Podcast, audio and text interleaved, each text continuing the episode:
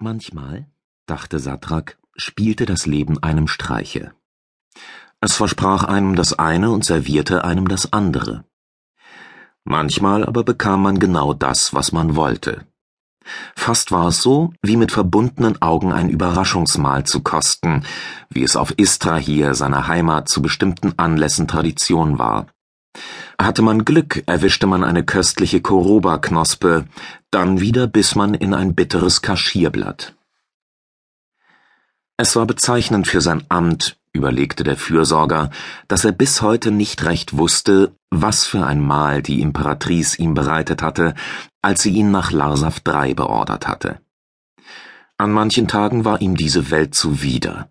Zu viel Unruhe, zu viel Schmutz, zu viel Ignoranz seitens der lärmenden, unberechenbaren Bewohner, der Menschen. Dann wieder liebte er die Aufgabe, sich um einen ganzen Planeten zu kümmern, ihn zu hegen und zu pflegen wie einen Illur-Setzling, in der Hoffnung, dass der junge Baum ihm eines Tages ein bisschen seiner Liebe zurückgeben würde. Ein guter Gärtner brauchte Geduld. Und vielleicht war Satrak auch einfach zu stolz aufzugeben.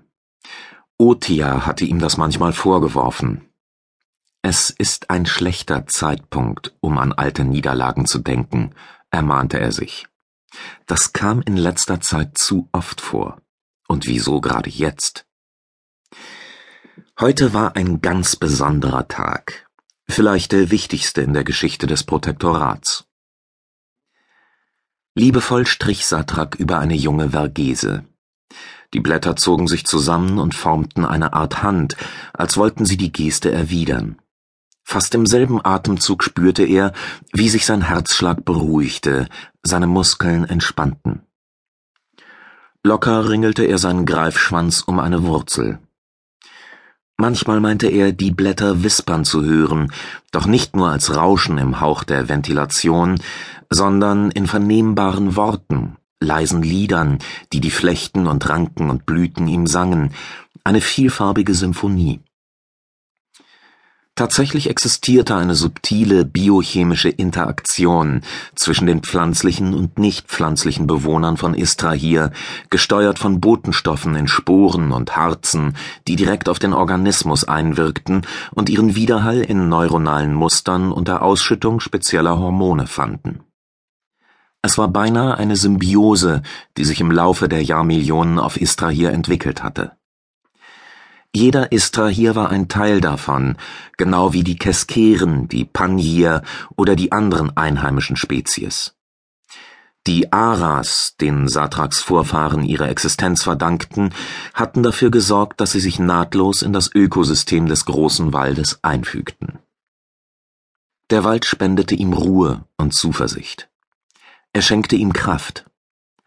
Deshalb hatte er ihn pflanzen lassen, hier in seinem Palast in Terrania.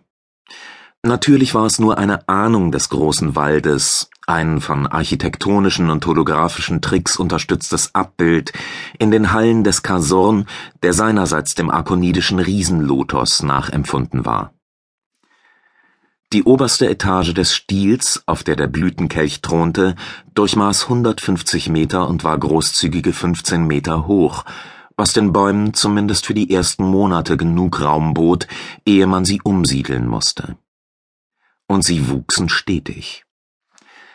Nicht mehr lange, und die ersten Vergesen und Aranasch würden sich aus eigener Kraft auf die Suche nach einem weniger beengten Habitat machen.